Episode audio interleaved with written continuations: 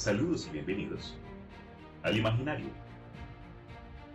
Yo soy Cristian Rosin, su guía y anfitrión en este podcast donde hablaremos acerca de cuentos, historia, cultura popular y otros temas que expandan la imaginación. Conmigo esta semana no hay nadie, pero en el episodio de hoy, Dagón por.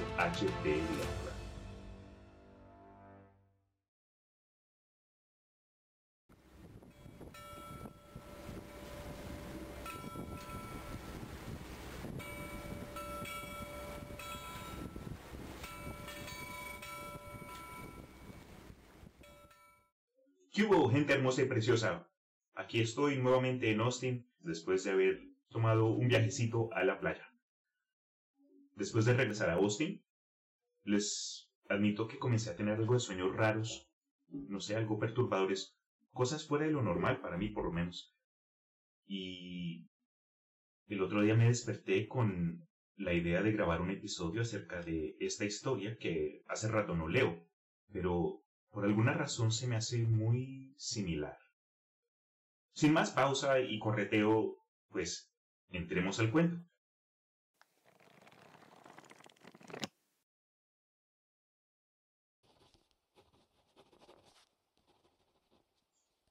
Estoy escribiendo esto bajo una considerable presión mental, dado que al llegar la noche de hoy dejaré de existir. Sin dinero y con la última dosis de la única droga que me hace llevadera la vida, ya no puedo soportar la tortura por más tiempo. Me voy a arrojar desde la ventana de este buhardilla a la empobrecida calle de allá abajo. No se piense que por mi dependencia a la morfina soy un debilucho o un degenerado. Cuando hayan leído estas páginas grabateadas con velocidad podrán adivinar, aunque nunca saberlo con certeza, por qué debo alcanzar el olvido o la muerte. Fue en una de las zonas más despobladas y menos frecuentadas del ancho Pacífico donde el, donde el paquebote del que yo era sobrecargo fue capturado por una embarcación incursora alemana. En ese entonces la Gran Guerra estaba en sus comienzos y las fuerzas marítimas de los hermanos aún no se habían rebajado los niveles de su posterior degradación. Así pues, nuestro barco fue declarado presa legítima y a nosotros, sus tripulantes, se nos trató con toda la justicia y consideración que se nos debía, por ser prisioneros navales. Tan liberal era, de hecho, la disciplina de nuestros captores que, luego de cinco días de ocurrido el abordaje, me las arreglé para escapar solo en un bote pequeño, con agua y provisiones suficientes para una buena cantidad de tiempo. Cuando por fin me encontré a la deriva y libre, tenía poca idea de dónde me encontraba. Nunca fui un navegante competente, lo admito. De modo que solo pude adivinar vagamente por el sol y las estrellas que me hallaba un tanto al sur del Ecuador. De la longitud no sabía nada, y no había costa ni isla a la vista. El clima se mantuvo favorable y por incontables días floté sin dirección debajo del sol abrasador, esperando que pasara algún buque o que la corriente me llevara a encartar en las costas de alguna tierra habitable. Pero ni barco ni tierra aparecieron, y comencé a desesperarme en mi soledad, en mitad de aquella agitada vastedad de azul ininterrumpida.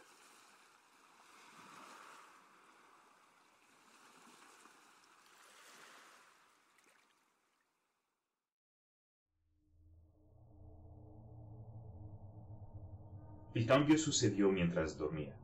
De sus detalles jamás sabré nada porque permanecí inconsciente, aunque turbado y plagado de sueños de manera continua. Cuando por fin desperté fue para descubrirme medio hundido en la extensión viscosa de un demoníaco lodazal negro que se extendía alrededor mío en montañosas ondulaciones, hasta donde alcanzaba mi vista, y en el cual mi bote estaba encallado a cierta distancia de mí aunque uno bien podría imaginarse que mi primera sensación hubiese sido de asombro ante tan prodigioso e inesperado cambio de escenario, en realidad estaba más horrorizado que sorprendido, pues en el aire y en el piso putrefacto había una cualidad siniestra, la cual me heló hasta lo más profundo de mi ser.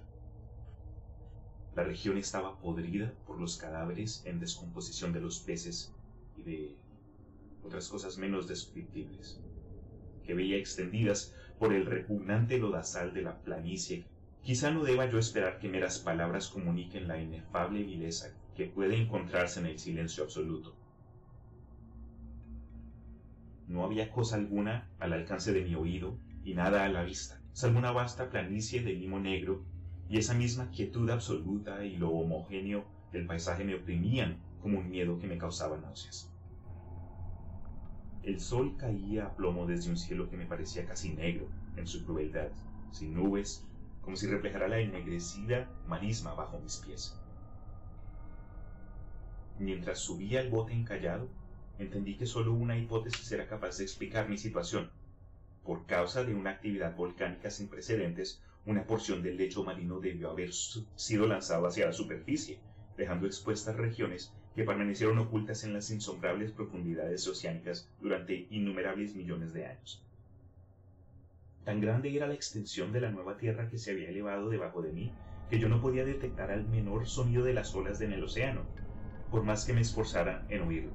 Raramente tampoco había naves marinas alguna que estuviese cebándose con la carroña de las criaturas muertas. Durante varias horas permanecí sentado, reflexionando en el bote, el cual reposaba sobre su costado y proyectaba una mínima sombra, según el sol se movía por el cielo. Conforme progresaba el día, el suelo perdió algo de su adherencia y parecía que pronto se secaría lo bastante como para que se pudiera andar en él. Aquella noche dormí muy poco y al día siguiente me hice un altillo que contenía comida y agua, en preparación para una travesía en tierra firme, en busca del mar que se había esfumado, y proporcionar así mi posible rescate. La tercera mañana vi que el suelo se había secado lo suficiente como para caminar por él con facilidad. El olor de los peces muertos era enloquecedor, mas yo estaba demasiado preocupado con cuestiones más graves como para pensar en esta incomodidad menor y dedicadamente me puse en marcha rumbo a una meta desconocida. Todo el día caminé a paso firme hacia el oeste, guiado por un otero lejano que se elevaba más que cualquiera de las otras colinas de aquel desierto interminable. Esa noche acampé y el día siguiente viajé con dirección al otero aunque ese punto parecía apenas más cercano que cuando lo vi por primera vez. Durante el cuarto atardecer alcancé las faldas del monte, que resultó ser más alto de lo que parecía a la distancia, con un valle que le daba un relieve más pronunciado que la superficie en general. Demasiado fatigado para subir, dormí en la sombra de la colina. No sé por qué mis sueños fueron tan agitados esa noche pero cuando la luna menguante e increíblemente gibosa se había levantado sobre la planicie oriental, estaba despierto y sudado frío, decidido ya a no dormir. Había experimentado las visiones del modo tal que era demasiado para mí pensar siquiera en volver a enfrentarme a algo así. Y por el brillo de la luna descubrí cuán torpe había sido al viajar durante el día. Sin el brillo del sol abrasador, mi viaje hubiera requerido menos energía. De hecho, Ahora me sentía bastante capaz de realizar el ascenso, para el cual estaba impedido al atardecer. Recogiendo mi artillo comencé a subir hasta la cresta de la elevación. He mencionado que la monotonía incesante de la extensa planicie era para mí la fuente de un vago terror, pero creo que mi horror fue más grande cuando llegué a la cima del montículo y del otro lado, hacia un cañón o pozo inmenso y la luna aún no se elevaba lo suficiente como para iluminar sus oscuros recovecos. Me sentí en el extremo del mundo, observando desde la orilla el caos insondable de la noche eterna. En medio de mi temor, corrían curiosas reminiscencias del paraíso perdido y el espantoso ascenso que Satanás hiciera para los inimaginables reinos de la tiniebla.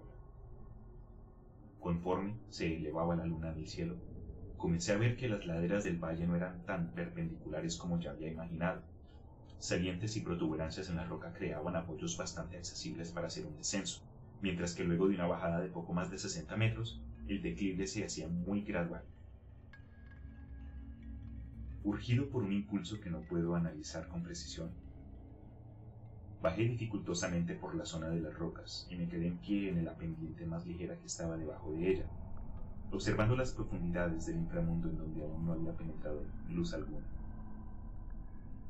De golpe mi atención fue atrapada por un grande y singular objeto en la ladera opuesta, la cual se levantaba muy inclinada, cerca de cien metros delante de mí. un objeto blanquecino que brillaba bajo los rayos recién caídos de la luna en ascenso. Pronto me aseguré de que se trataba solamente de un enorme trozo de piedra, pero estaba consciente de que me producía una impresión particular, de que su contorno y posición para nada eran obra de la naturaleza. Una inspección más cercana me llenó de sensaciones que no puedo expresar, porque a pesar de la magnitud enorme y de su posición en un abismo que estaba en el fondo del mar desde que el mundo era joven, claramente percibí que el extraño objeto era un monolito bien formado, cuya masa imponente había conocido la mano de obra y quizá la adoración de criaturas vivientes y pensantes. Aturdido y atemorizado, mas no provisto de una cierta emoción como la del júbilo de un científico o un arqueólogo, examiné mis alrededores con más atención. La luna, ya casi en el cenit, brillaba de manera extraña y vivaz por encima de los enormes encarpados que abundaban por el abismo, y revelaban que un cuerpo de agua muy extenso corría por su fondo, serpenteando más allá de la vista en ambas direcciones y casi tocándome los pies mientras yo estaba parado en la pendiente. Al otro lado del abismo las olas empapaban la base del monolito ciclópeo, en cuya superficie ahora se podían distinguir tanto inscripciones como rudimentarias esculturas. La escritura pertenecía a un sistema de jeroglíficos desconocido para mí y era distinto de cualquier cosa que yo había visto en los libros. En su mayor parte se trataba de símbolos acuáticos convencionales, tales como peces, anguilas, pulpos, crustáceos, moluscos, ballenas y seres similares. Muchos caracteres obviamente representaban criaturas marinas que son desconocidas para el mundo moderno, pero cuyas formas putrefactas yo había observado sobre la planicie salida del mar. Sin embargo, era el tallado pictórico lo que más me mantenía absorto plenamente visibles desde el otro lado del torrente que nos separaba, debido a su enorme tamaño. Había una serie de bajorrelieves cuyos temas habrían despertado la profunda envidia de Ondore. Estas cosas, suponía yo, representaban hombres, o al menos cierto tipo de hombres, aunque las criaturas eran mostradas entreteniéndose como peces en las aguas de alguna gruta submarina o rindiendo, rindiéndole homenaje a algún altar monolítico el cual también parecía estar bajo las olas.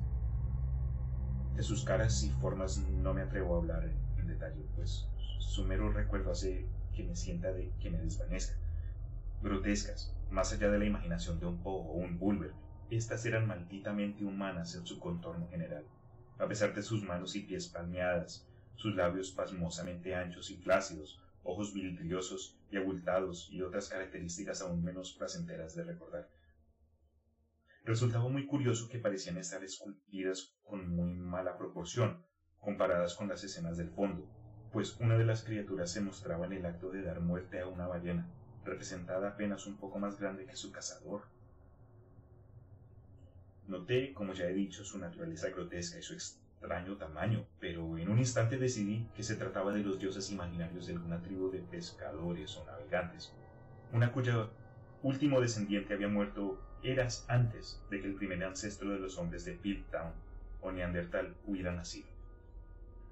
Atónito ante este inesperado vistazo de un pasado más allá de lo imaginable por el más audaz de los antropólogos, seguía de pie, ensimismado, mientras la luna creaba raros reflejos en el silencioso canal frente a mí.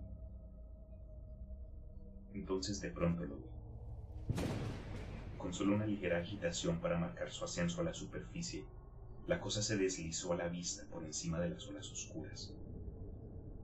Vasto, parecido a polígamo, repugnante, aquello salió vertiginosamente, como un estupendo monstruo de pesadilla, en dirección al monolito, alrededor del cual pasó sus gigantescos brazos escamosos, mientras inclinaba su horrenda cabeza y daba salida a ciertos sonidos modulados, Creo que fue en ese instante cuando me volví loco.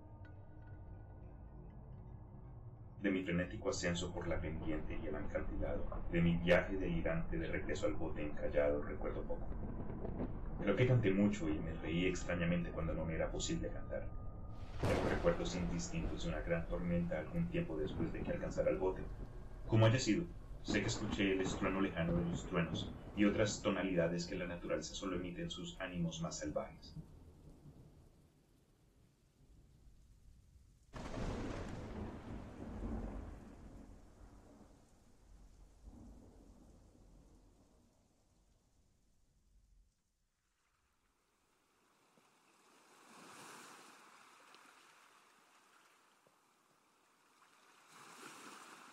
Cuando salí de las tinieblas, me hallaba en un hospital en San Francisco. Me había llevado ahí el capitán de un buque estadounidense que había divisado mi bote en mitad del océano. En mi delirio había dicho muchas cosas, pero descubrí que mis palabras les habían dado mínimo atención. Mis rescatadores no sabían cosa alguna relacionada con cierto alzamiento de tierra en el Pacífico. Tampoco consideré necesario insistir en algo que ellos jamás podrían creer. Una vez busqué a un etnólogo muy célebre y lo divertí con preguntas peculiares respecto a la antiquísima leyenda filistea de Dagón, el pez.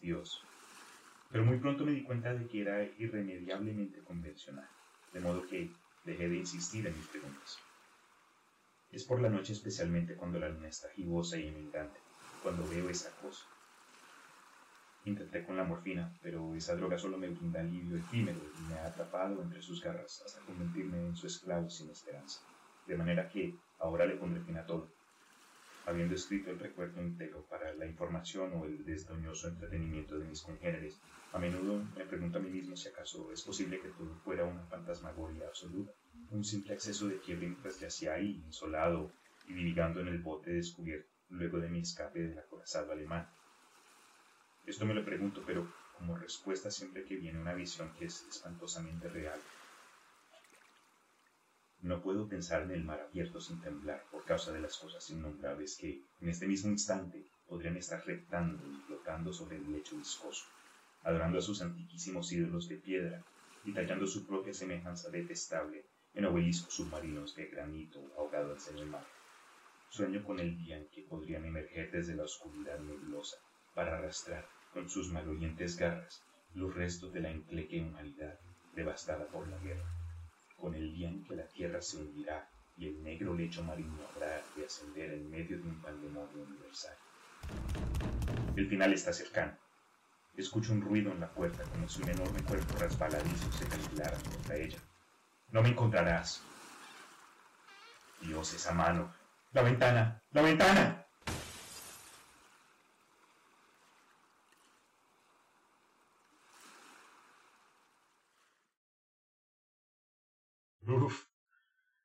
Después de eso les prometo que no vuelvo a nadar en el océano.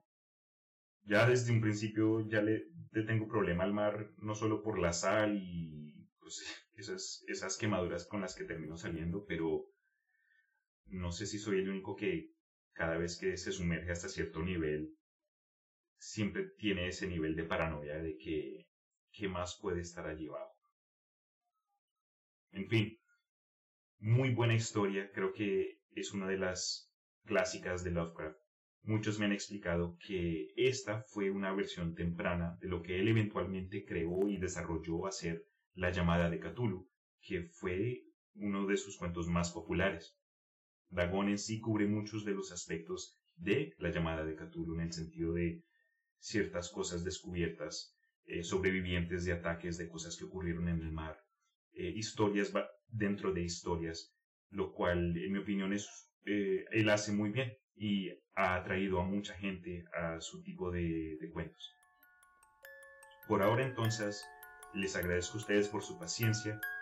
Yo sé que a muchos les ha gustado esta clase de lecturas, pero es algo que me gusta hacer de pronto, de vez en cuando. Pero en fin, les mando abrazos y saludos a quienes me hayan escuchado desde el principio y también a quienes me hayan encontrado poco después, sea por otros canales o recomendaciones.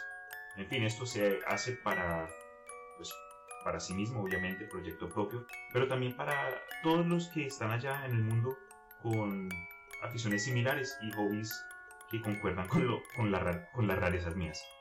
Con eso me despido. Espero tengan una semana positiva y hasta la próxima, gente. Cuídense. Chao.